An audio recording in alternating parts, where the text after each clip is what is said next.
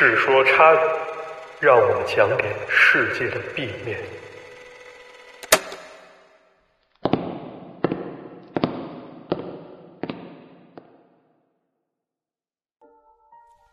各位观众朋友，大家好，我是马探长。前几期节目呢，咱们聊了很多恐怖类的话题，像正史中记载的灵异事件啊，剧组中遇见的怪事儿等等。那么这次呢，我们把目光聚焦在日本，跟大家讲讲日本娱乐圈的怪奇事件。于是呢，我们请来我们老朋友江湖远人来给大家讲讲。那么远人哥您好，啊，马探长好，大家好。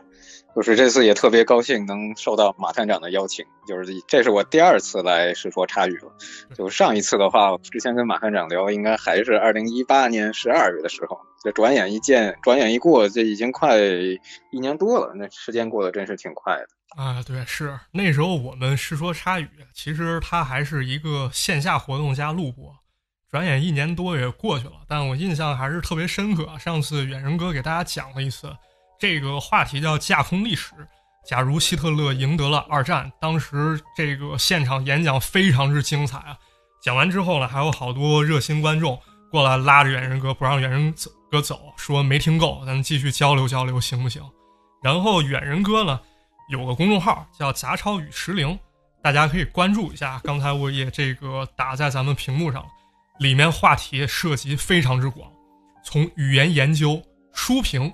地图、艺人话题到历史研究无所不包，看了以后啊，非常长知识，欢迎大家扫码关注。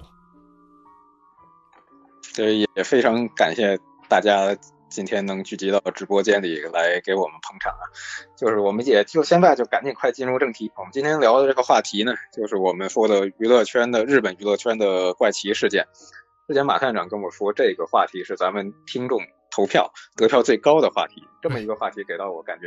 讲讲还是挺有压力的。不过，不过倒不过说回来，就我这个人啊，是特别喜欢去整理、发掘一些比较散碎的一些边角料，然后把这些边角料去串起来。然后接到这个话题之后呢，其实我也去搜了搜，就是还真发现有不少挺有趣的一个点。所以说，咱们今天就以几个事件为轴，就和大家一起聊聊这个话题。在进入正题之前呢，我们也先给大家让大家热热身，进入一下状态。啊，先来几个开胃小菜，就是看几组心灵写真。这个心灵写真在日语就是呃灵异照片的这样一个意思。啊，我这块儿已经安排好了，这是远人哥给咱们找的第一张心灵写真，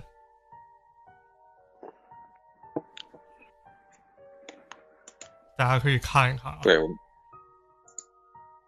对，我们现在看到这张照片呢，这张如果熟悉日本娱乐圈的，应该都认识这上面的这六位，就是穿白衣裳呢，是日本的一个国民级的组合，叫阿拉西，就是蓝这个一个组合。右边呢是日本的一个女演员，叫吉高由里子。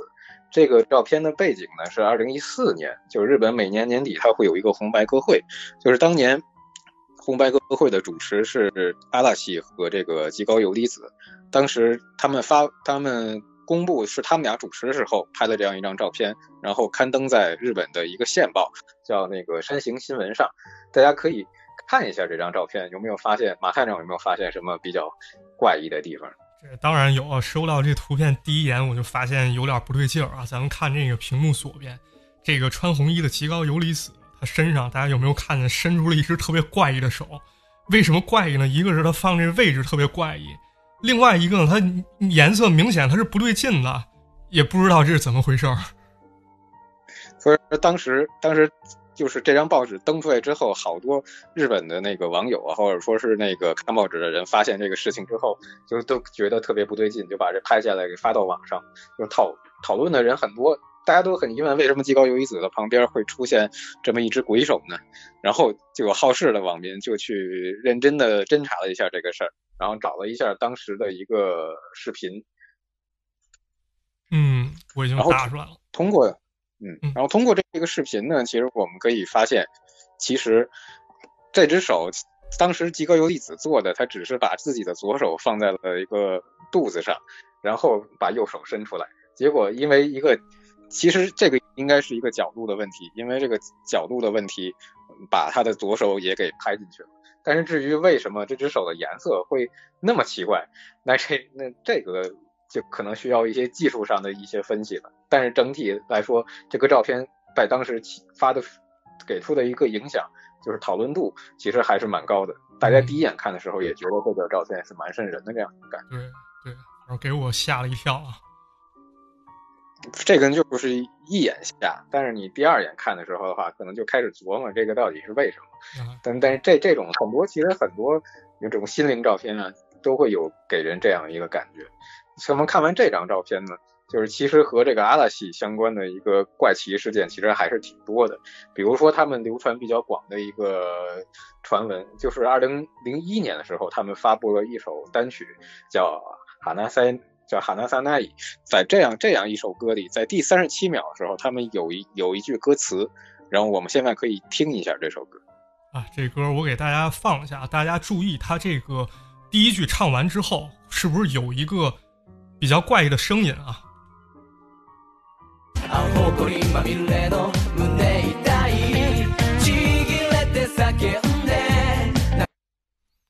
哎，这歌现在放完了，我发现在这个第一句之后啊，好像有一个声音很轻，有点像贝斯的这么这么一个声音啊。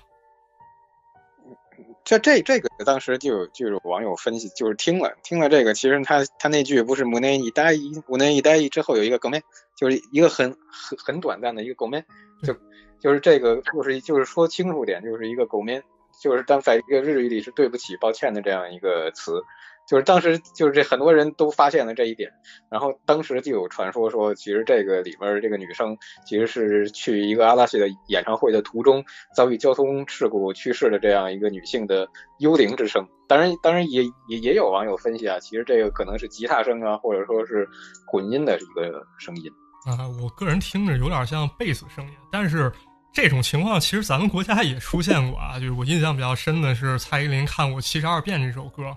当时呢，网上就有人说，这个第二段主歌开始的时候，他唱了一句歌词叫“再见，丑小鸭，再见”。这句歌词里说穿插了一句很诡异的声音，叫了一声“哥哥”。但我听了几遍，我觉得可能就是混音出了问题。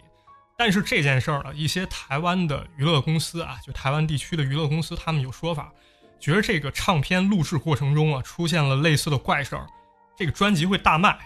其实，在上礼拜的时候啊，对。那那按照按照这这个规律，那这个世说插语一定大火。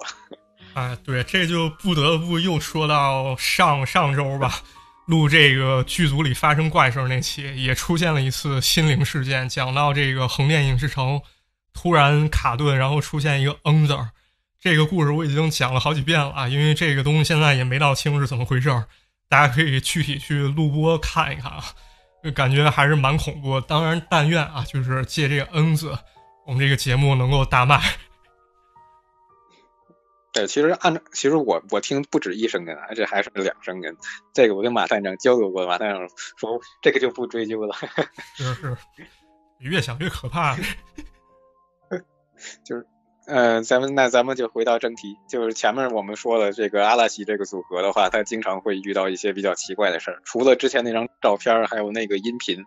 我们下面看的这个的话，其实就变会变成了一个心灵录像，就是还还是阿拉西，就是之前他们在那个就是上一个日本一个节目叫 Music Station 演出的时候，里面有一个成员叫二宫和也，他唱歌的画面的背景出现了一个比较奇怪的一个插针。不知道这个大家有没有看出来？这个其实我已经看出来了。刚才那个大家说放恐怖的图需要高能预警一下，然后现在给大家预警一下，这个恐怖图片这帧呢就在这个动图里面。然后现在我放一个静帧，哎，就是这这么一张。对我们仔仔细来看的话，这个就是阿公和野这个背后，他是出出现了一个穿着花裙子的一个女人，应该在低着头，应该是微微往上抬头。然后两只手应该感觉感觉是在撑着那个白布，但是这个映映出来的那个影子又很奇怪。首先它是整整个一个整个一个圆头，然后手指的话是一个举起来的举起来的那样子，然后是一只手有三根手指，一只手只有四根手指，就是这这个感觉就是整体的非常不协调，就是很有很诡异的一个感觉。哎，对，这个我刚看的时候我在想了，是不是有什么人混进后台了？这么一女生，但后来想想这个也不对啊，是吧？就算有人混进后台，但咱看这个地下影子啊，跟这上面人动作是不一样的。他这人感觉他是像那架着膀子，但是下面这明显是有点张牙舞爪这种感觉，看着特别像那个鬼怪、外星人这么一种形象。就后来也有人说，其实当时二宫和和也在唱歌的时候，他那个背景放的其实是当时他主演的一个电视剧，叫那个《小南的恋人》的一个片花，然后里面他这个电视剧是他和深田恭子。一起演的，所以说当时深田恭子在那个剧里的一个造型，其实就是穿着一个花裙子，所以说就是当时也有人认为这个其实是就是一个正常的一个片花，但是这个片花为什么呈现出来的效果就是这么显得特别诡异？那这个就那个这个就不知道了。是，但是感觉还是有点不太对劲啊。对，其实。其实就是二宫和也上的这个节目叫 Music Station 嘛，就是 Music Station 这个节目其实也也挺邪的。就是之前有一个流传很广的一个传说，就是说歌手有一歌手叫大冢爱，就是大冢爱他有一首歌叫《星象仪》，然后《星象仪》的话，这首歌是写给他一个过世的一个前男友的。有一次他上 Music Station 去表演这个节目，在现场演唱这首歌，据说据说现场就出现了一个神秘的男性。就在他唱出这首歌的时候，唱之前没有，唱之后也也也没有，而且在传说中，就是突然出现在现场的这个男性，就是面色惨白，而且还在鼓掌。但是最诡异的是，就是唱歌的时候鼓掌这个很正常，但是最诡异的是，传说中他鼓掌的方式不是正常的，我们像手心这样一个鼓掌，而是把手反过来，指甲对着指甲，用手背来鼓掌。大家可以可，大家可以感感觉一下，用指甲对着指甲这种鼓掌是什么样、怎么样的一个感觉？就这种拍手的方式，就是叫在叫做逆拍手，或者说是里拍手，在传相传在那种传说中，这是一种鬼魂采用的拍手方式。而更令人觉得奇怪的是、诡异的是，就是当时大冢爱正在唱的歌词是，就是想你想到你的那边去，现在好想去。你的身边就在这一刻，好想奔向你，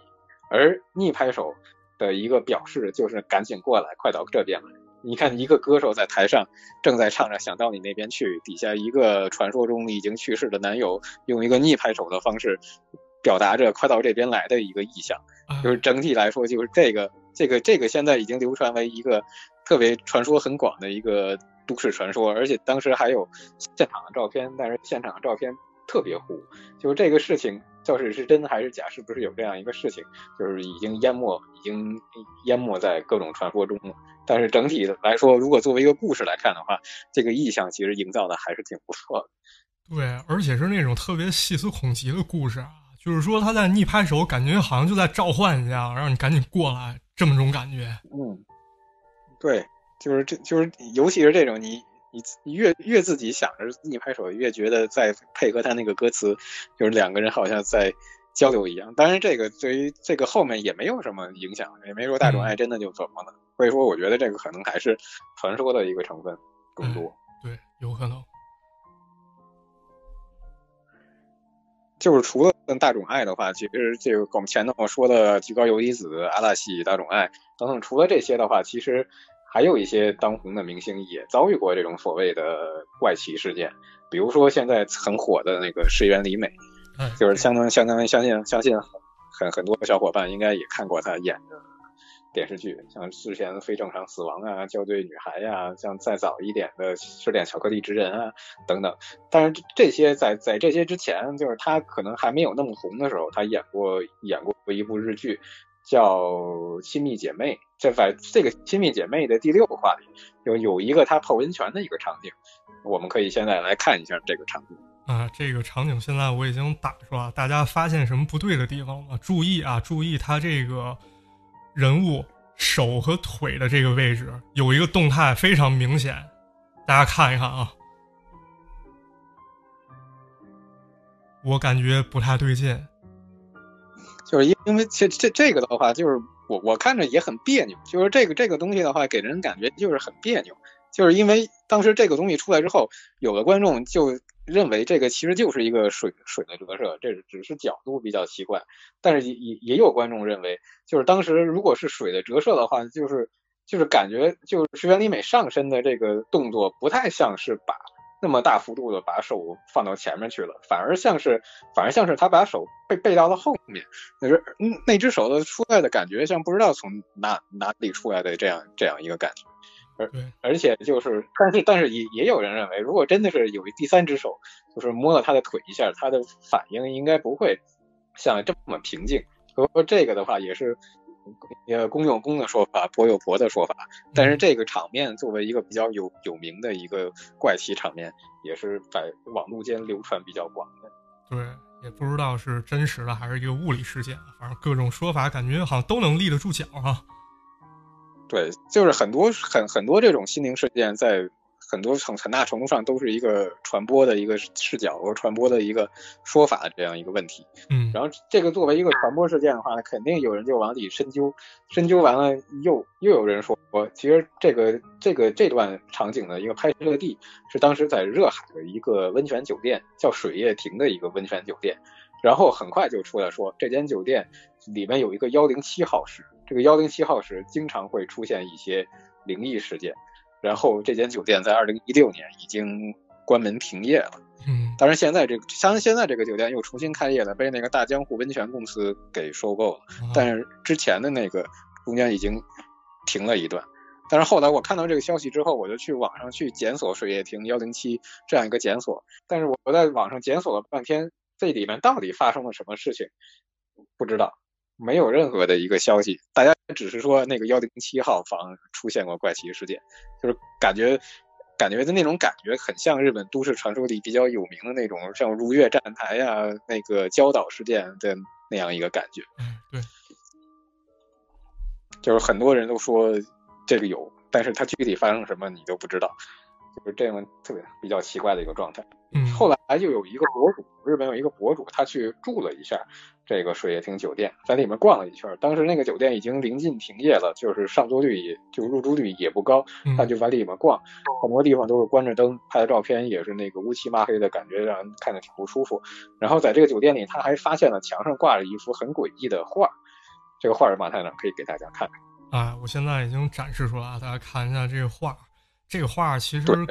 对，看着还蛮诡异的啊！一个女的坐坐在凳子上，然后背后好像是一个世界地图的这么一个样子，然后地下还是这种黑白马赛克。据作者说，这幅画在这里画里女的眼睛是睁着的，但是从她她从某个角度看，这个女人的眼睛又是闭上的。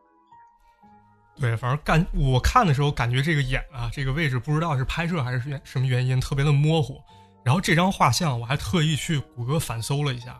我发现类似画风的画特别多，但是搜了半天并没能找着这张图出处，也不知道他到底想表达什么。那么远人哥，除了咱们刚聊的这些，还有没有说日本艺人和灵就是这种怪奇现象联系在一起呢？这个肯定是有啊，比如说咱们前面都提到都是就是挑挑的都是比较有名的，比如前面提到了那个阿拉西，提到了水原里美，那肯定有一个比他们。知日在小白也也会知道他们名号的一个团体，那就是 A K B 四十八。嗯，A K B 四十八，它其实也有一个相关的一个怪奇事件，就是他们的在二零零九年的时候出了一首歌叫《十年鹰》。这个《十年鹰》这首歌呢，就是有人发现，在三分零八秒的时候，就是樱花旁的树的窗户里出现了一个特别奇怪的一个东西，就是好像是一个人的一个形状，但是脸和身体都是白的。马探长，这个可以给大家看一看。对我现在正在给大家展示是这个动图啊，这是相当于截了一个动图，然后前方高能预警一下啊。哎，我把它这张这张图，呃，相当于竞争拿出来了，画圈的位置啊，好像那儿站着一个人。我根据我我自己感觉啊，我看着这个东西有点像日本那种传统的一种工艺品啊，叫菊人形，不知道大家见没见过，就是拿这个木头或者某种材质做了小人儿。呃，女性的娃娃，然后她这头发就是大概剪个齐头帘，长长头发披到肩膀上，这么一种东西。对，看上去虽然有点就是有点模糊，但是突然出现这么一下，感觉还是挺瘆人的。啊，是。除了除了三分零八秒这个点的话，就后面后面也也有人分析，其实整个十年英的这个 MV，其实描绘的意境都是很诡异的。就是这个十年鹰的话，他本来他是就是一群人，一群高中生毕业了，他们去做一个休学旅行啊，就是这种，然后约定啊，做一些约定啊之类的这样一个主题。但是四分三十八秒的时候，他有一个画面。就是 AKB 四十八的那个成员的话，他们是坐坐着大巴去旅行的。嗯，从这个画面里，我们也可以看到，这个大巴当时走的路应该是向左拐的一个盘山路，应该是向向左拐才有继续的路，而右边是悬崖。但是在紧接着一个画面里，就是他们当时在那个那个 Bungasai 的时候，那个文化季的时候，就是在那个做了这样一个手工，在手工里有一个模拟的一个巴士，但是那个巴士方向就向右拐了。向右拐的话，就说明这个是往山沟里去开了。然后下下一个画面又是一个飘散的星星，就很多人就分析这个意象，就说说明这个这个车其实是开到真的那个坠崖了。然后这个星星的话，就好像飘散的血液一样，所以说整个就像樱花树下埋着尸体，樱花对有一种死亡意象一样。这个十年樱它描绘的其实是这些遇难的女孩里她死后的这样一个世界。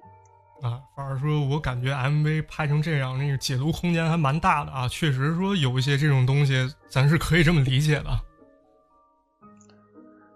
就好，就这个，其实刚才给大家看的这几个的话，其实都是我们的开胃菜。嗯。然后这个开胃菜之后的话，就是我们也进入正题，就是我们海报上就是也放了这个正题，就是相信就是刚才我看看弹幕，很多朋友也是对这个事都是知道这个事件。那么我们今天就以这个事件为主轴，来从中发散一些可以讲到的一些和民俗也好，或者说和社会心理学相也也好，或者说一些和流行文化，或者说是一些偶像文化相关的一些东西。那这个事件呢，就是在日本娱乐圈里号称堪称是鼻祖级灵异事件的这样一个事件。这次呢，我们来重点讲的就是这个冈田有希子自杀事件。就是马探长知道冈田有希子吗？啊，这也必须知道。其实我特别喜欢昭和末期还有平成初期的这些女歌手啊，像这个菊池桃子、齐藤由贵，还有就是咱们要说的冈田有希子。其中呢，这个冈田有希子我特别喜欢，因为感觉她本人啊，我可以给大家看一下照片儿。她本人其实也不能说是那种特别特别漂亮那种女孩类型，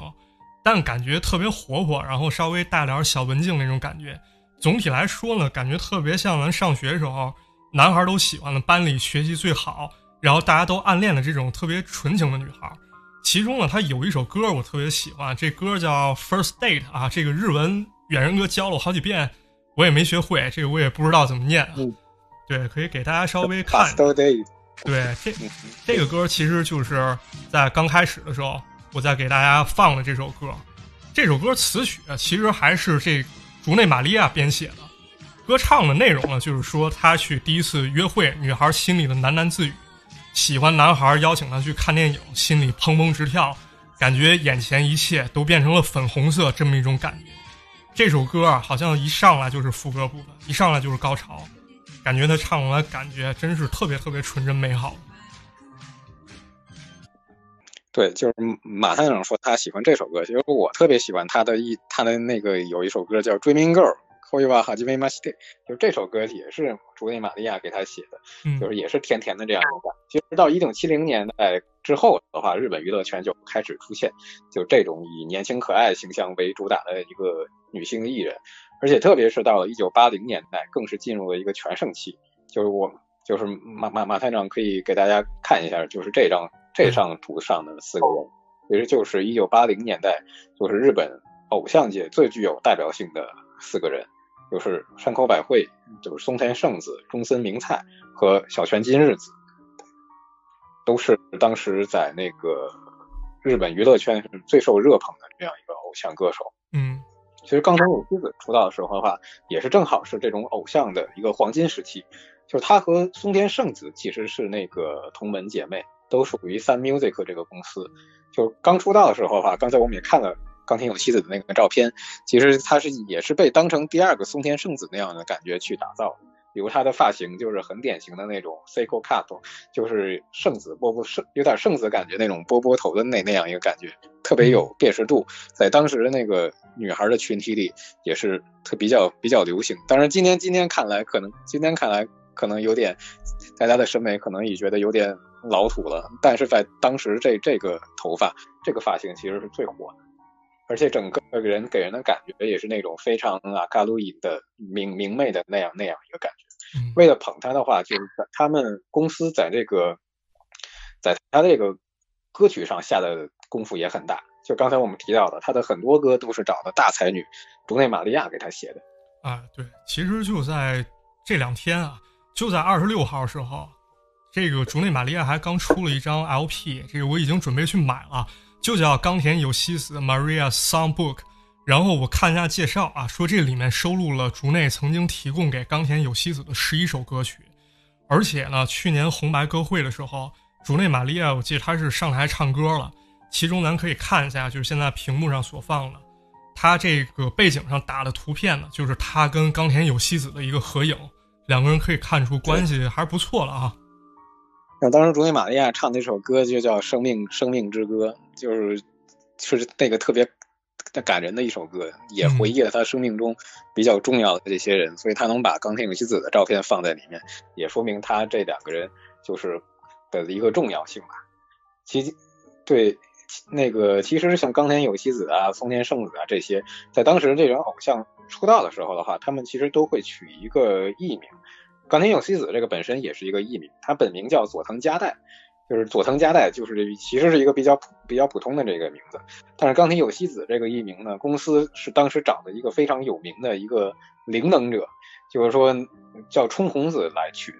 就冲红子这个人，就是据说五岁就能感觉到灵的存在，拥有能听见神灵的声音等这种灵能力，然后出也出演过不少电视节目。他二十多岁的时候就开始来给艺人起艺名。那像松松田圣子的那个艺名就是他给起的。松田圣子之前他叫朴持法子，就是其实朴持这个姓其实很比较难写的这样一个姓。然后用松田圣子这个的话就比较朗的非常朗朗上口，而且他算过之后觉得这个名字会比较火，然后果然顶着这个名字出道，整个人都大火。就是当时冲红子去给这个佐藤佳代就是来算这个艺名的时候的话，他提供了三个艺名。一个叫冈田晴子，一个叫冈田加代子，一个叫冈田有希子。就是公司觉得第一个艺名啊，就是这个 Sun Music 这个公司，就是他给艺人起艺名的时候，特别用什么田什么子这样一个结这样一个结构。比比如说那个松田圣子，他但是后面还有一个像桑田静子，当时就觉得他冈田晴子，如果叫冈田晴子的话，这个名字和桑田静子就太像，所以就 pass 掉。然后第二个话加叫加代子。加代子的话会感觉气场比较弱，就是演艺界这种竞争比较严苛的演艺界觉得难以负担这个压力，最后就选了冈田有希子这个艺名，觉得冈田有希子有希子嘛，就是怀有希望这样一个意思，寓意非常好。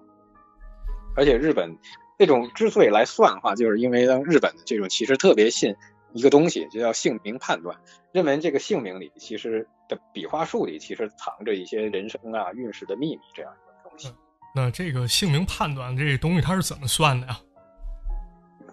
就是像它这个的话，我简单看了一下，就是它这种算法大概有五个格，啊，五个格是什么格呢？第一个是天格，天格的话是姓的总话数，就算你的总祖先运。然后第二个格是人格，人的话是姓的最后一字和名字第一字加起来的一个话数，就算你的主运啊、家庭啊、工作呀、结婚啊这样一些运势。然后第有一个第三个是地格。地格的话是名的话术的总和，和是和性格啊、才能啊这些相关，比如还有财运。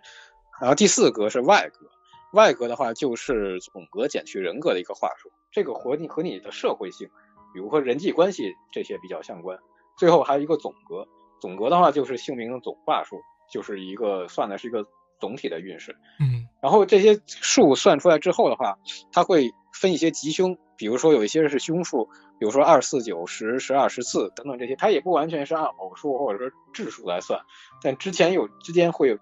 又会有一个些什么规律呢？这个就也看不太出来。另外的话，剩下的是那个级数，级数的话一三五六七八十一等等这些，然后我还特地就是日本的话，就有一种好多在线这种姓姓名判断，就是这个大家可能就是就是算着玩一下，这个也不用太当真。就是我还把这个名字输入到那个日本在线那个姓名判断网站呢去算了下，就冈田有希子这个名字确实挺吉利的，但是这个基本上所有格都是大吉，不是大吉就是吉。但这个工作运工作运是一个大凶，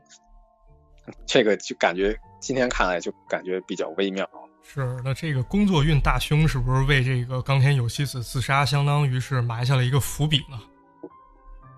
我觉得按理说应该不是这个，我觉得按理说应该不是这个样子，就是相当于冈田有希子顶着这么一个名字，就是冈田有希子的事业其实发展的一直都还不错，有这么一个好名字，他出道这几年的发展其实还是挺稳的，然后来到了一九八六年。一九八六年就是他去世的那一年。一九八六年一月的时候，他发了一首比较很经典的一首单曲，叫《Kuchibiru Night Walk》。就这首歌，当时这个是松田圣子给他写的词。当时松田圣子已经结婚怀孕了，所以说当时就没有参加一些综艺活动。然后作曲又找了一个大牛。那就是进教授坂本龙一去给他去写，坂本龙一今天是艺术家的感觉，其实当年也是去给偶像歌手去写写曲子的，而且可以说可以说当时那一代的偶像歌手出的歌曲，其实质量都还都还是挺高的。然后这这首歌一推出，其实就登上了当时那个欧弟控的公信榜的第一位。是这个还挺酷的。然后是不是这件事情相当于是？呃，冈田有希子自杀之前的这么一个前兆了，这个就是更不像了，就是因为冈田有希子自杀前四天的时候，就是四月，他是四月八号去世的，然后四月四号的时候，就是冈田有希子还参与了一个节目的一个录制，大家可以看一下这个节目当时的一个现场，哎，可以感受一下他的一个状态，可以，我现在给大家放一下啊。と岡田由紀子さんに質問します。えっと体はち痩せてて小さいのにどうしてそんなに胸が大きいんですか？あいや。何を言っていいか分からなくなっちゃったんですけど。あの全然痩せてないんですよ。別にそんなに大きくないんですよ。普通ですよ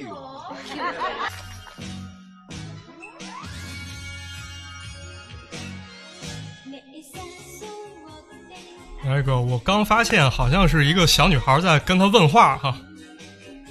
问，而且这小女孩问的话还特别好玩。她说：“问有希子说，你身材这么娇小，胸为什么那么大？” 这个问题就是问问出来还挺尴尬的一个问题，就是当当时那个冈田有希子也是特别不好意思，就连连摆手说呀，没有那么大，很普通啦，就是这样感觉。然后发完了之后的话，他又登场去唱了自己的这首主打曲，就是《古奇比鲁奈特瓦克》的这首歌，就整个人的状态，看给你可以感觉出他当时整个人的状态其实是非常挺好的一个状态，挺自然的一个状态，不用是为什么事儿发愁或者说是愁云惨雾的这样一个感觉。但是就在这四天以后，四天。就是冈田有希子就自杀了，看来这事发还挺突然的啊！就是关于有希子出事的经过，我看过一些中文资料，但不一定准确。那远人哥，这件事儿的经过到底是怎么样的呀？就是我是看了一些日文资料，以及综合的当时对对他们公司一些人的一些采访，大概其实这样，就是八六年四月八号的上午的时候，就是。因为冈田有希子她是自己住在东京都港区的青山的一个公寓里，当时那个公寓的管理员就发现她住的那个房间四零二房间有一股煤气的味道，然后就带着人梆梆梆敲门去去找，结果敲了门也没人应，然后打开用备用钥匙打开门之后，发现门还里面门链锁着，就赶紧叫了警察。警察进进来之后，发现当时这冈田有希子就蜷缩在一个壁橱里，不仅放了那个煤气，而且还割腕了。就是割腕的一个手上有两条伤口，长达五厘米的这样一个伤口，就是近侧也就是已经是一片血糊了。然后他整个人的意识已经开始模糊了，所以说就赶紧叫了急救车，给他送到了一个北青山医院这个地方。所以说这个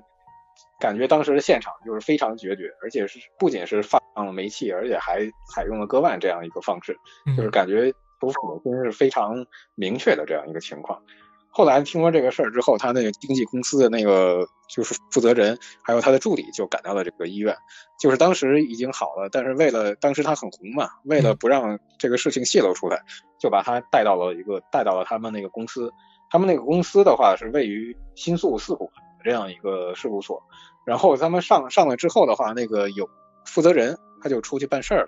然后当时房间里只有那个他冈田有希子和冈田有希子的助理。就在这个时候，就是据采访说啊，就是冈田有希子那个助理不知道为什么，他想出去找一找一个纸巾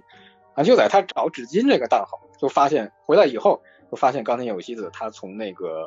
大楼那个房间里消失了。当时，然后这负责人和这个助理呢，赶紧往上爬，爬到那个通上那个楼梯的那个地方去，就发现楼梯上就有冈田有希子甩掉那个拖鞋，就心想他赶紧到那个。楼顶去了，结果到了楼楼顶一看，上面没有人，然后往下一看，就发现有一个女的已经趴在地上，整个身下就流那个流了一滩血，就旁边是一个便利店，旁边是一个便当店，平常是人来人往，但是后来已经没有人排队了，大家都围成一个圈在看。就这个的话，当时新闻也也来报道啊，这块儿咱们还找着这个新闻了，我可以给大家放一下，这个新闻挺有意思一点。它一开始是一个，这个应该是一个药妆广告吧，写着一堆四，电话四四四四四。啊，对，这个电话，这个电话怎么这么诡异呢？对对，这个四，对，四四四四四。是刚讲这点，大家记一下。然后现在我给大家放一个新闻片段啊，稍有剪辑，大概是。对这个大楼的相当于就是18歳なんですけどもね、まあ、デビューして3年目になります。まあ、ポスト松田聖子とも言われましてね、まあ、アイドルの中でも大変その可愛らしさを含めてと言いますかね、人気があった、この彼女がですね、今日のですね、午後と言いますかね、えー、これはまあ、あの、元気だったこのスタジオにですね、私のスタジオに出た時の VTR ですけどもね。啊，这相当于是当时的一个新闻画面啊，就是现场一些情况穿插了一些有希子生前的一些影像。对，然后这个事情发生之后，那媒体肯定蜂拥而至。在大概十二点四十分的时候，这个警警察就把这个遗体给给那个运走了。然后当天的话，他父母就过来处理这些事情，等于这一天就过去了。等于说，等于说我们我们回顾一下这一天，就是可以发现，四月四号，整个录节目的时候，什么事情都没有，完全看不出来。据说他那个四月八号的那个四月五号和四月六号的时候，还去看了那个电影。当时那个史泰龙演那个《Loki 四》正那个正在上演，他去看了这个影片的试映会，然后当而且后面他都排着那个工作预那个工作预定的，但是不知道为什么，就是四月八号突然他两次用三种方式自杀，先是开了煤气割了腕，就被救过来之后马上又跳楼，就是这中间。就是发生了什么事情对他进行了这么大的一个冲击，这个到现在其实都是一个谜。对，也看完这些也其实非常好奇，就是冈田有希子他到底为什么要自杀呢？所以说，就是像刚才说的，当他的据说冈田有希子有一个有一个遗书，就是锁在他那个公司的保险柜里，但是公司的社长到死都没有看过。有一些传言说这个不知道怎么传出来的，说那个遗遗书中提到了某个男星的一个名字。然后很多人其实传流传最广的一个说法是，当时他前几年跟一个叫风安彻的一个影星，当时那风安彻已经四十二岁了，冈田有希子大概只有十七岁，十六十七的那那个样，一一起拍的一个电视剧，然后在拍这个电视剧的时候的话，就是两个人据说发生了一些感情，然后很多人就猜测冈田有希子自杀原因其实是为情所困，就是被这个风安彻。给他玩弄了一个感情。当天的话，就有很多很多记者去方安方安彻他们家去问他。为此，就丰安彻他还开了一个记者会，就是说：“哎呀，我我就把有希子我一直是当妹妹对待，发生这种事儿我也很痛啊。你说这种，就现在就听来就是渣男言论，就这这种。但是他到底他们俩之间到底发生了什么呢？”这个其实说不清楚，就方安彻，而且方安彻前几年的时候已经因为癌症去世了，就是他们这两个人现在都不在人世了。所以说这个中间发生的事情，所以说就是很多人只能留给大家去猜测。还有一种更激进的说法，其实是说方安彻只是一个幌子，其实是冈田有希子在和神田正辉恋爱，神田正辉就是松田圣子的老公，而且甚至还说冈田有希子怀了神田正辉的孩子，巴拉巴拉等等这些，就是猜的特别八卦、特别特别没边的这种感觉。但是到底原因是什么？没有看到那个遗书，我们都不知道。但是这个遗书至今在保险柜里锁着，那只有可能有一天会解密。那解密那一天，可能我们才能知道这个真正的原因。这也相当于有点死无对证了。那有希子去世之后，又发生了什么事情了？就在在死出去之后，就是出现了。之所以说他是那种鼻祖级的那种蓝鼻祖级的灵异事件，就是他这个事情之后引发出了很多后面后面后后世会出现的这种，比如说电视里看到了鬼影啊，比如说某个相关人士意外死亡啊，比如说跟随着。自杀潮啊等等，比如说一语成谶的这种谶文啊等等，这些都是很多事情都是它是一个集合了很多很多这种传说的一个集合体。比如说，我们就从那个先从这个所谓电视里见到见到鬼影开始，嗯，就是冈田有希子去世不不久，就是他的一个多月吧，五月二十八号那一天，就是富士电视台播出了一场就是音乐节目，叫 Uruno Hito。Stage Studio 的这这样这样一个音乐节目，然后出场的嘉嘉宾是叫中森明菜，就是当时我们前面介绍过，就是八十年代跟松田圣子并列的两大偶像歌手，然后他演唱了一首歌叫《吉普赛吉普赛女王》，在这首歌播出的时候，就有观众给电视台打电话说，说在中森明菜的背后，就是看到了一个穿着粉色连衣裙的冈田有希子。马探长可以给大家看一下这个节目现场。咱注意看一下，注着重看背景啊！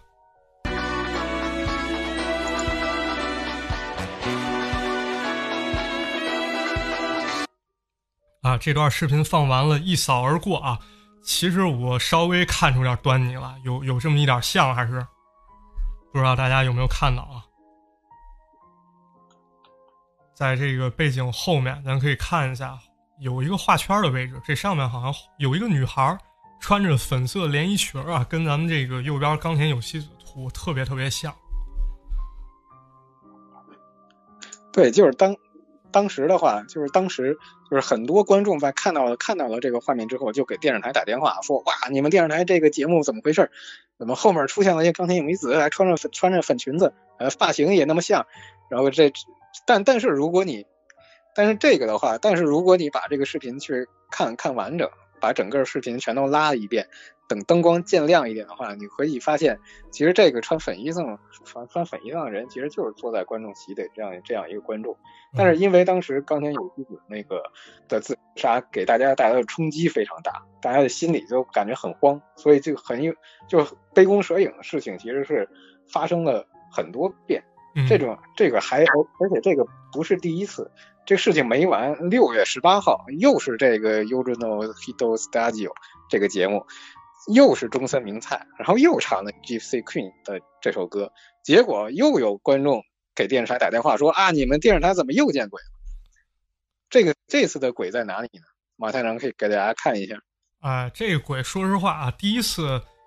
我发现可能有两个可疑地方，第一个是咱看中间这个图啊，这个。在这个主角的左边，也坐着一个穿连衣裙的女孩，我觉得这可能是鬼。后来说不是，问题好像出在咱看左右两张图啊，尤其是右边这个图，这个白白的灯箱，这个女生中森明菜的右边这灯箱上好像出现了一条女性的轮廓。而且这个事情就是不止看见了，而且媒体还快速跟进，感觉找到了一个热点。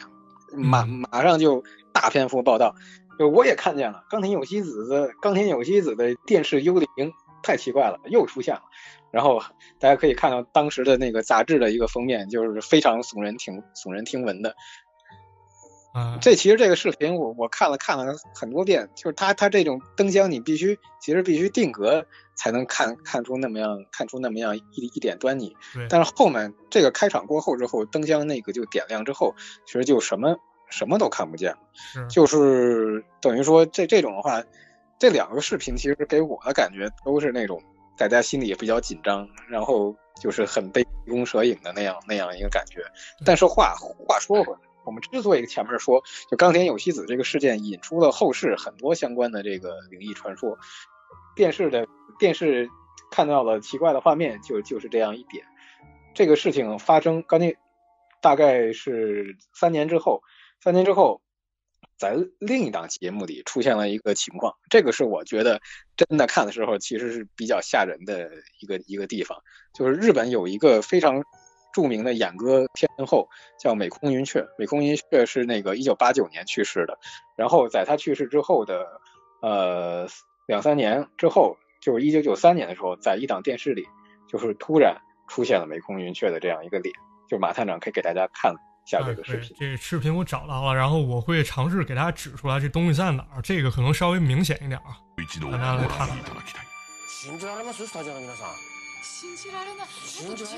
他们在谈话。哎，出现了一个第一次。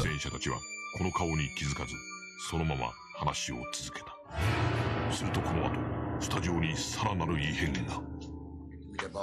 も彼女はほら自分の子供生まれてみんなお祝いしに来るときお母様が哎，第二次出现了。你发现这个脸还是在移动的。对。そして誰もがその存在に気づかない中、何かを訴えかけるような顔は忽然と消えてしまった。第三次，第三次我没看到有什么东西，因为它消失了。啊！我操，它没了。对，其实我所以我说他是他是在移动中，你可以看到第一次半张脸，第二次整张脸，第三次就消失了。所以说这这个到这个事情到底该是怎么发生的，这个我也没没闹明白。所以说每次我每次感感觉比较热的时候，我都会看一看这个视频，清凉一下。对，是感觉可以从这个这个受到冲击后的错觉来解释啊，但是还是总感觉有点怪怪的。对，就是这种。浑身让你觉得哪里就其实很其实很多东西不是吓一下就过去了，而是说你看到这个觉得别扭，觉得这种就是这种别扭的感觉就会一一直缠绕着你。就是这这这个其实是这种像这种心灵画面啊比较讨厌的一个地方。然后其实和这些比较直接冲击的一个效果相比，就是我们还很有人就问了这么一个问题。就是为什么这些冈田有希子相关的灵异画面总是出现在，怎么总是出现在这个中森明菜唱那个 Gypsy Queen 的这首歌的时候？后来呢，就有网友去翻了一下这个 Gypsy Queen 的这么一个歌词，马上让给大家看一下这个歌词。这是我直接从网易云音乐里截的啊，有那个日文也有中文，大家可以看一下。对，这样一个歌词，等大家。等有网友过来附会来解读一下的话，发现变得细思恐极。比如说第一句话，第一百二十五页结束了两人，就是然后网友就附会到，就是跳楼的时钢琴有自己跳楼的时间其实是十二点五分，一百二十五页，一百二一百二十五页十二点五分。第二句话，在燃燃烧的爱的途中啊一切，然后据说他。到冈田有希子这儿，据说他死自杀的原因是因为感情问题。第三句话，染上了酒红色，在沉重的天空下叹息，就是冈田有希子他是跳楼自杀的，当时摔破了头部，可以当时的现场照片里就是就是整个的血呈放射状的在一个流淌，而且都是那种红色的血。然后第四句话，在柏油路的床上所溢出的叹息，就是冈田有希子在。跳楼摔下那个地方正好是那个柏油路，然后当时据说他当时摔的已经就是脑壳摔破了，就是脑组织四散，就正好伴随着这种柏油路的床上所发出的叹息的这样一个情况。所以说这个歌词你不看一看不得了，你你一看没什么，但是如果有人真的去这么给你讲一下，你会发现嗯那样一个感觉啊是。这个其实我感觉可能是种巧合吧，因为这种事情也是有，比如说像那个约翰丹佛的一首歌，这歌名叫《Living on a Jet Plane》，就是坐着喷气式飞机离去啊。但咱们其实可能有朋友也知道，结果就是九七年的时候，丹佛真的是驾驶飞机出了事故去世了，所以说可能是一种巧合吧，我感觉。就这种，就是巧合也好，还是说就是真的冥冥中怎样也好，但是这种就是一语成谶。这样一个感觉让人想起来，也是那种浑身感觉不舒服的那么一个感觉。就是除了这个歌词的话，其实还有网友研究的，就是冈田有希子的命运啊，其实他和四四这个数字有着某种很神秘的一个联系。比如说他四月出道，四月自杀，交往的恋人风安彻，据说中传说中交往的恋人风安彻当时四十二岁，四月四号从事务所的宿舍里搬出租租的那个房子，然后入住公寓的房间号是四零二。自杀前一天在看片会上看了看的是史泰龙的那个《Loki 四》，死亡现场地址是四谷四丁目，搬家之后的第四天自杀，日期是四月八号，然后遗体被四谷警察署回收。突然我发现刚才那个自杀新闻的前面对那个电话，对，就是我让大家刻意记住那点，那电话是不是也是四四四四四四？大家有人说为什么起个这样一个电话，感觉突然一下好像特别瘆人啊。好记，嘻嘻嘻嘻嘻嘻嘻，就这这样这样一个电话，特别好记。嗯就是，但是除了这个幽灵的现身之外啊，还除了这些一语成谶啊这些文文字之外啊，就冈田有希子之死，其实还引还引申出了另外一个另外一个灵异的方向，那就是有希子的诅咒。说了这个冈田有希子跳楼之后啊，第一个赶过来的是一个叫报知新闻社的一个新闻社，就是他们的是据说他们的摄影师在警察来之前，就为了找一个好的角度，曾经用脚把脸朝下的有希子的遗体给翻过来，然后拍了一张照片。啊，这个已经是一个传说了。后来就是因为照片实在冲击性太太强，就没有公开。但是第二年，这个在这个现场拍照这个摄影师就被发现不知道什么原因死在了一个桑拿房里。这个，然后这个新闻报传出来之后，大家哇，这是钢琴有希子的诅咒。但是后来也有也有人有人就证实说，其实，在桑拿房里死的这个摄影师，并不是拍那个遗体的那个人。就是后来有新闻会也专门向报纸新闻去确认过，就是那个摄影师其实活得好好的。但是有这么这么瘆人的一个消息传出来，大家宁可去相信啊，这个有希子的诅咒真的发生了。但是这种去辟谣或者说怎样的一个新闻，其实知道人就不多。我我我我们去搜的话，肯定更更多的是出现的前面这样一个新闻。就如果说这个新闻我们还还是一个传说状态的话，但是第二个第二个人就是和冈田有希子密切相关的，就是他的经纪人叫沟库深郎。沟库深郎在后来有希子自杀之后，他去当了他的师妹酒井法子的一个经纪人。酒井法子的话，其实就就是前前不久因为那个。前几年因为毒品就被逮捕了。就是关于这块的话，其实日本一直有一个都市传说，就是每次要掩盖日本政府的什么事情，可能就要抓一个一吸毒的。比如说最近就把那个泽靠英龙华给，泽靠英龙华给抓了。就说为了掩盖安倍的那个学员的那个那个事件 等等，这些都是这都是这样一个传说。但是但是这个酒井法子。他高谷深郎当了酒井法子的一个经纪人之后，把他带的还挺好。当时酒井法子在两千年前后还是挺红的。但是就在这个时候，就高谷深郎在大木户大厦，也就是冈田有希子跳楼的那个大厦的一个卫生间里，就是上吊自杀了。而且据说刚才高谷深郎是当时是目击了有希子自杀那么一个人。他当时坐出租车正在等红灯，正要开到那个，因为他接到消息正要往公司赶，结果在那个红灯的那个地方，正好看到有一个东西呜呜往从七楼往上掉掉了下来，摔到了地上。当时他心里觉得就觉得不好，后来往往前一看，发现确实是那个，后发现那个戴的手表就是刚才有希子平时戴的那个，所以这个才确认了。从了从此这这个之后的话，就是大家。过谷深郎那那个就也出席他的葬礼，后来去去带了带了酒井法子，但是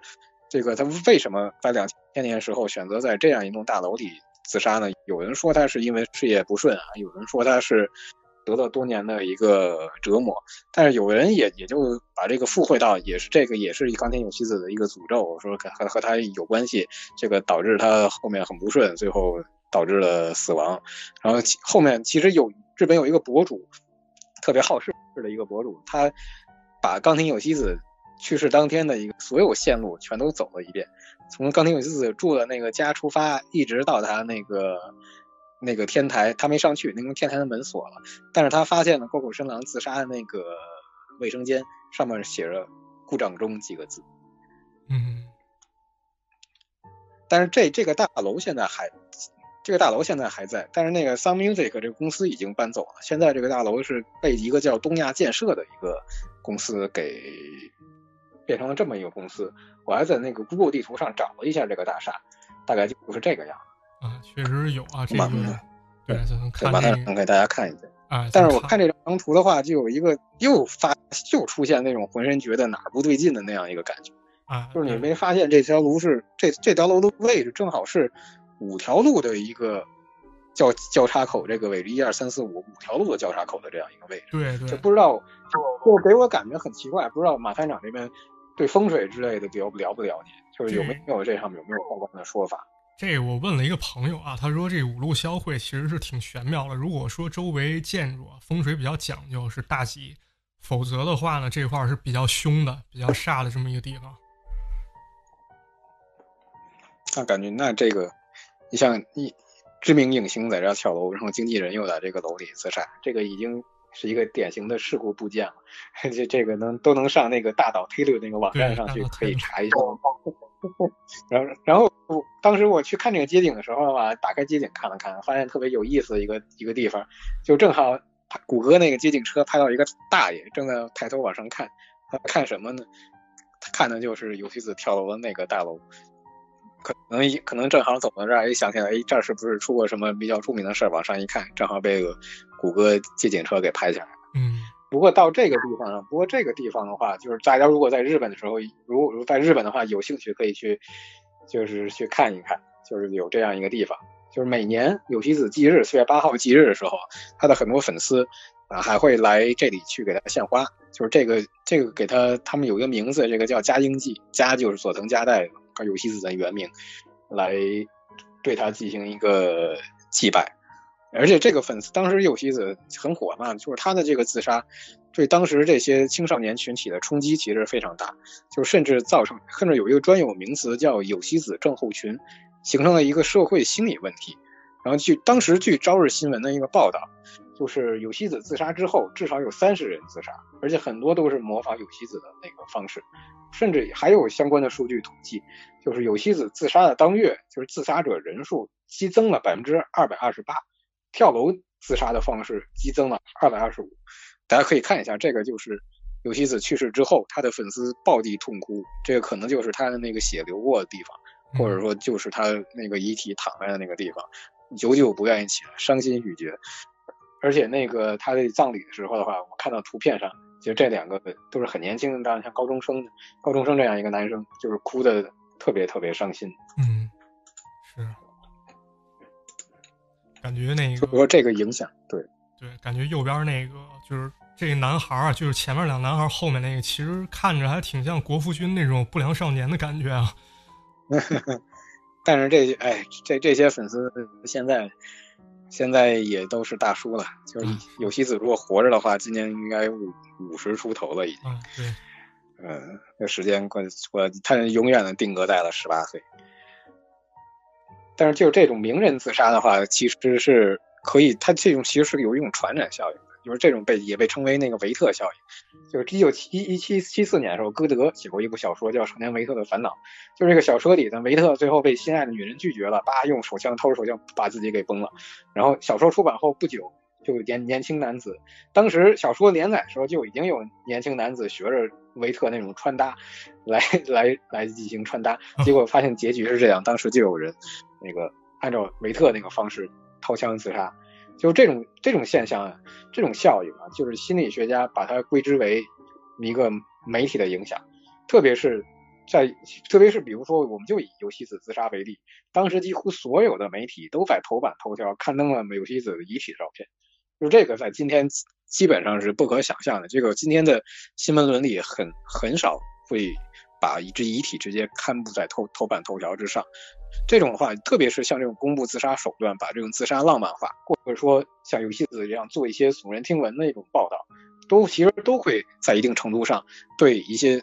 有自杀倾向或者说心灵比较脆弱的人产生一定的影响，导致自杀率的上升。啊，对我印象中就是零三年的时候，张国荣自杀，当时香港自杀人数就开始增多。其实呢，香港它在六七十年代的时候就出现过这么一次集体模仿性是自杀的这么一种案件，而且死的大多数是女明星。事情一开始呢，是一个叫李婷的一个邵氏女明星她吊颈自杀，而且她自杀用的绳子好像还是之前别人吊颈用过的。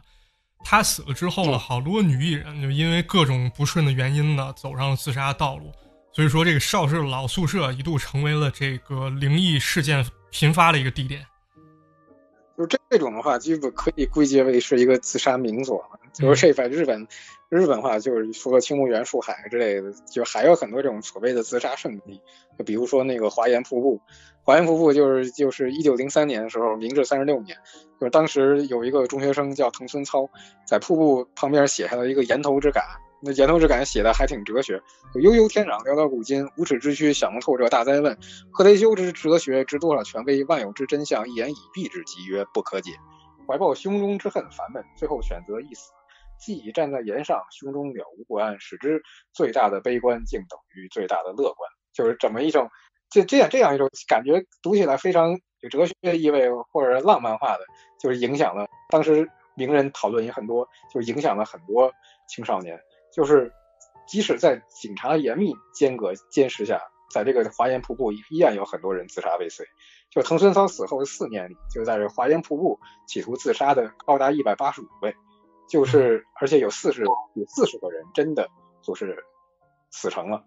除此除了这个华岩瀑布自杀圣地，比如说三元山的火山口，就是一九三三年的时候就有女学生跳火山口自杀。结果之后，光是这一年里就有一百二十九人模仿，就是没有死成的就被称为三元山病患者，也受到了很大的打击。这个样子。对这个事儿，在日本当时闹得还挺大的啊，像水木茂画《昭和史》里面也记录了。而且根据面漫画描述，当时这俩女学生她用的词儿是殉情，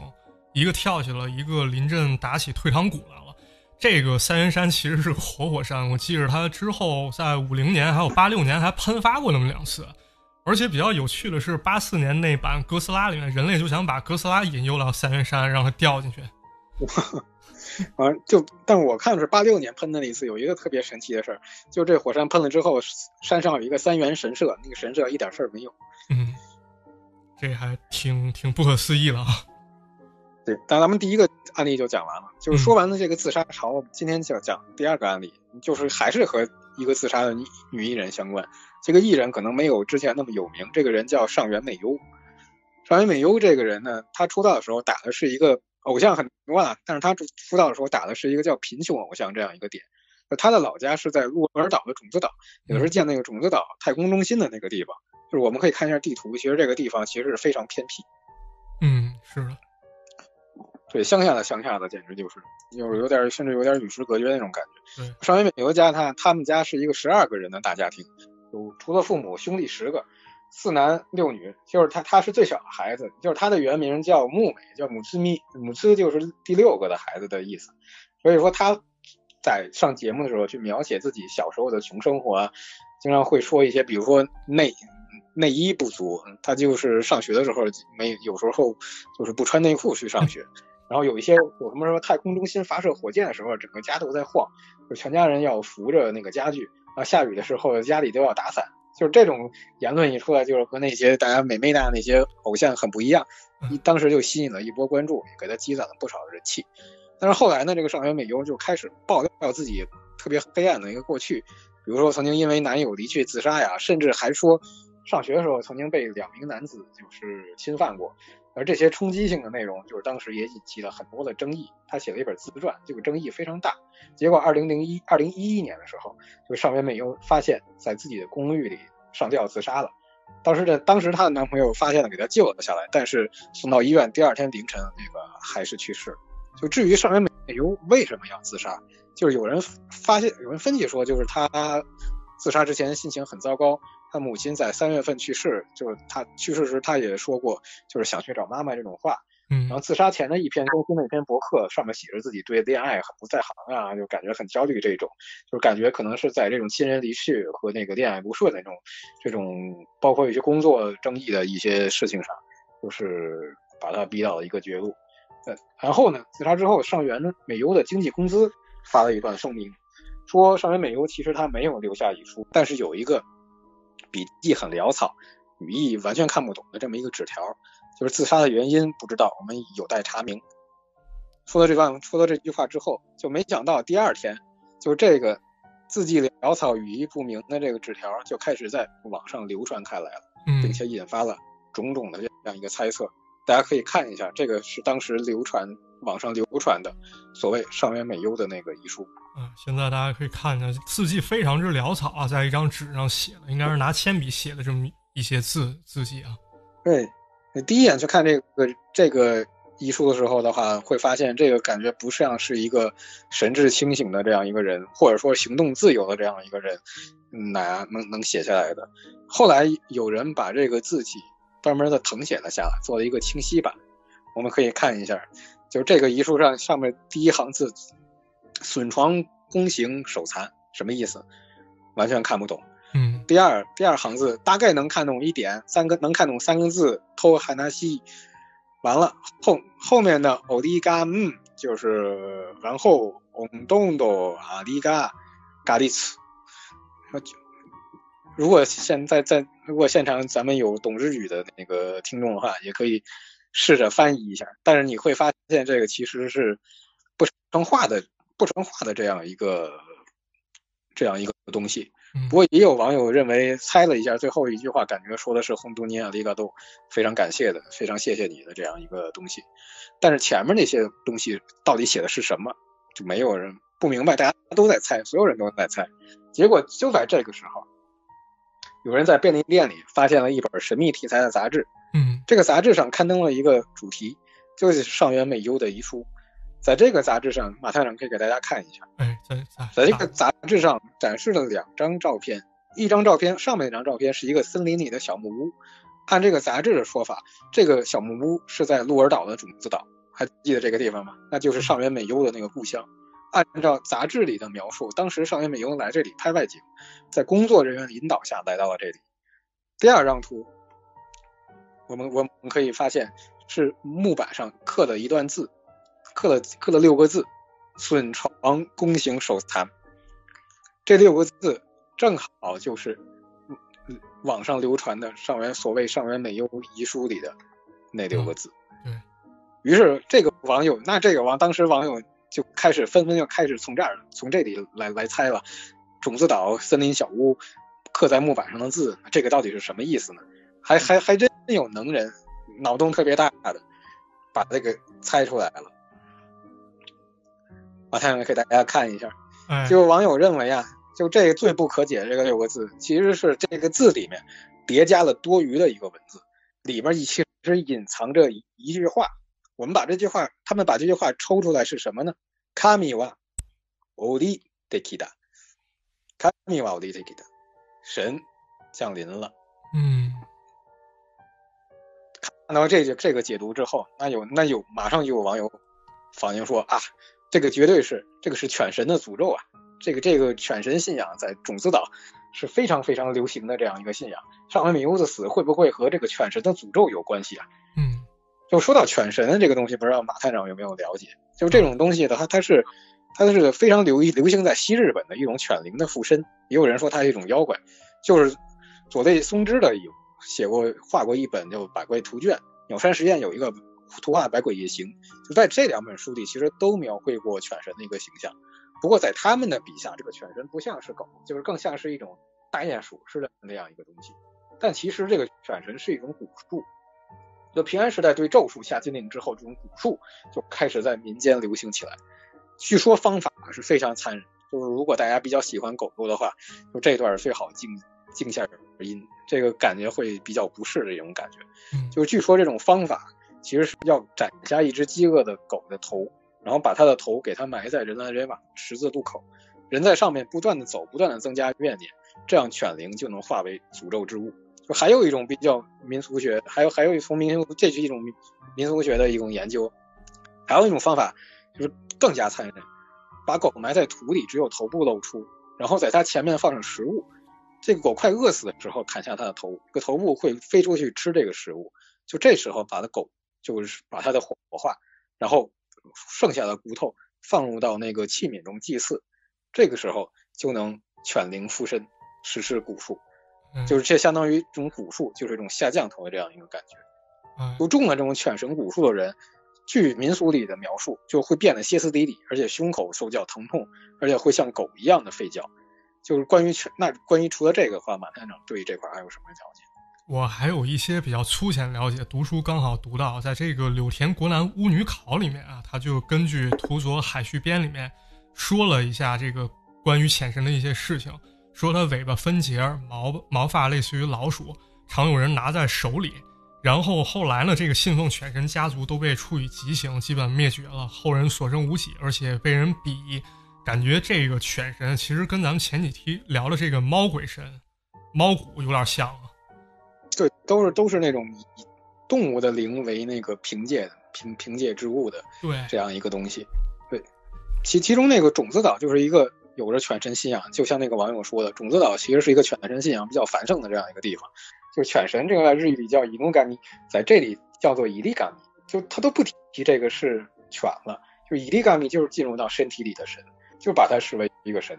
然后种子岛有一个景点叫做叫做玛丽的岩屋，就是玛丽的话，这个玛丽不是那个 Mary 啊，这个玛玛丽就是马站在那里，一个马站立的那个玛丽。你说玛丽的岩屋山洞，就是这个玛丽山洞，是一个海边的一个山洞。据说种子岛第十代岛主种子岛番石。就在这里操控修炼那个操控犬神之术，但这个番石的结局，有人说他自杀了，有人说他凭空就消失不见了，所以最后这结局也是特别奇怪。就山洞里，而山洞所在的这片海滩，就是也被称为是犬城海岸，有这样一个命名流传下来。而且种子岛还流传着一种叫一种叫做米诺伊诺嘎尼此类的这样一个习俗，就是一种转移全身诅咒的一个方法。而被附身的人在治愈之前，就治愈肯定要找那种灵灵灵灵能师来治愈。在治愈之前的话，都要在山中的小屋进行一个隐居。咱们说到这儿，犬神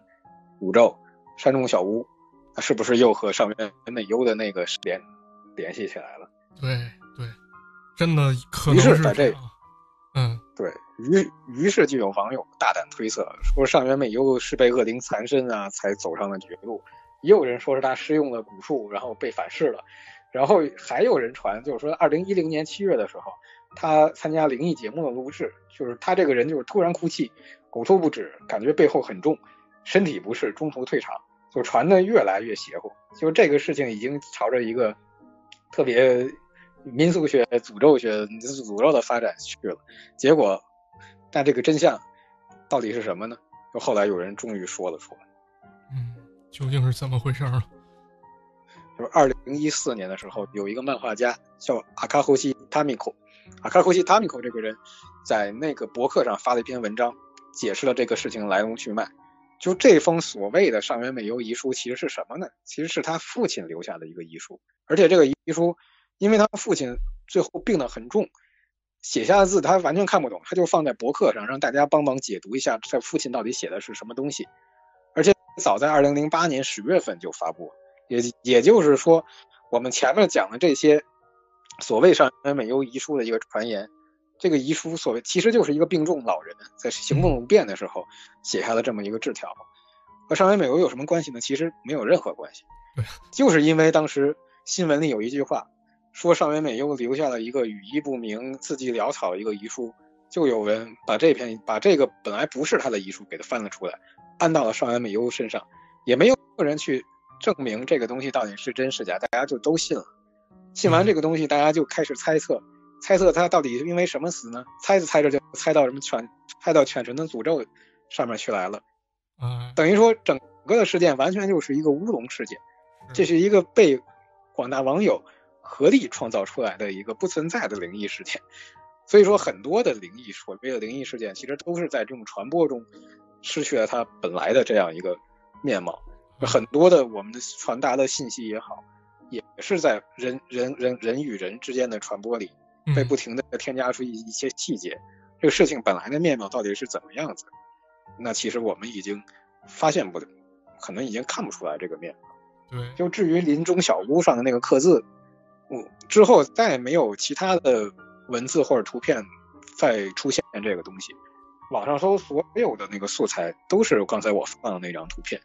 那么这个林中小屋到底是真的存在的？这刻字是真的存在的，还是说那个杂志社为了追热点给造了假呢？这个没有后续了。所以说这个真相其实如果不去当地真的去走访当事人去查一下的话，那可能也不太知道了。这整件事就是这样一个本来子虚乌有的一个事情，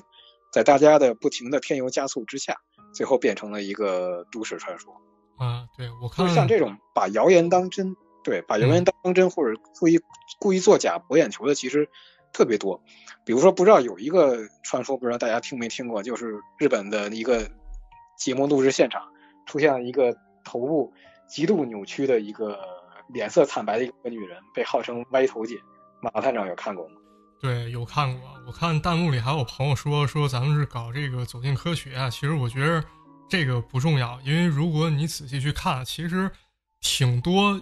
咱们事后觉得特别脑残，就感觉特别乌龙的事件，其实一开始还真的蛮恐怖的。对，嗯，那这个其实就是这么一个一个例子。可能这个图片太恐怖了，我们就不给大家放。对，但但但是后后面。就有人出来了。其实说，其实这个本番本身只是一个，只是一个正常的一个节目录制现场，出现了这么一个人，他可能对着镜头在做一个鬼脸，但是通过 PS 之后把他脸涂白，把他脖子扭弯，就炮制出了这样一张那个灵异照片。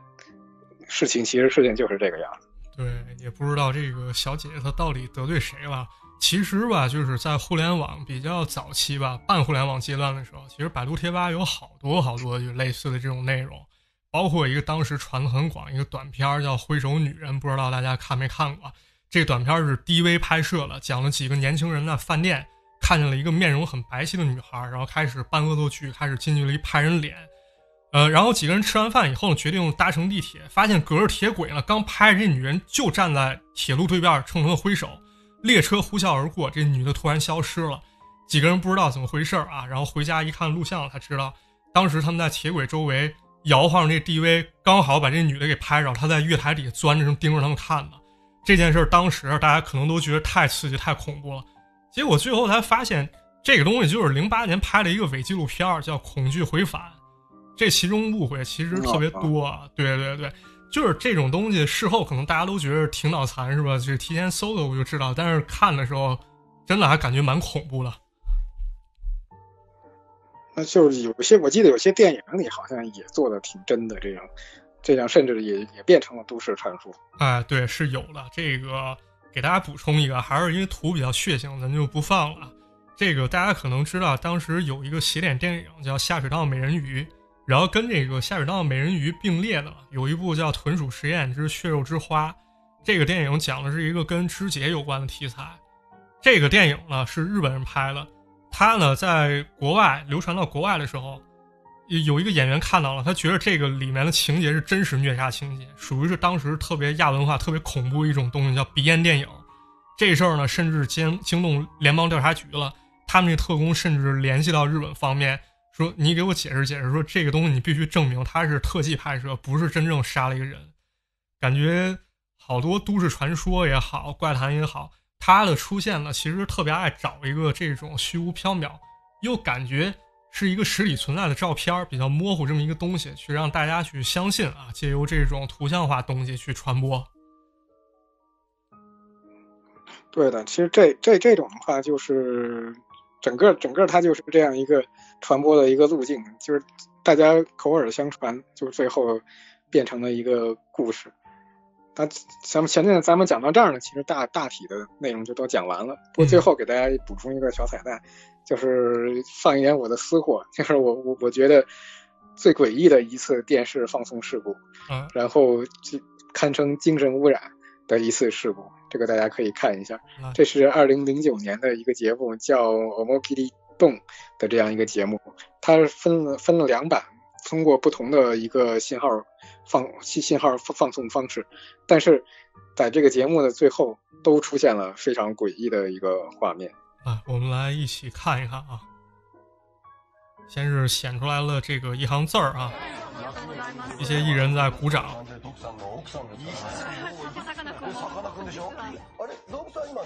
この放送はご覧のスポンサーの提供でお送りしました。哎，好像鬼畜了，两个人开始不断的摇。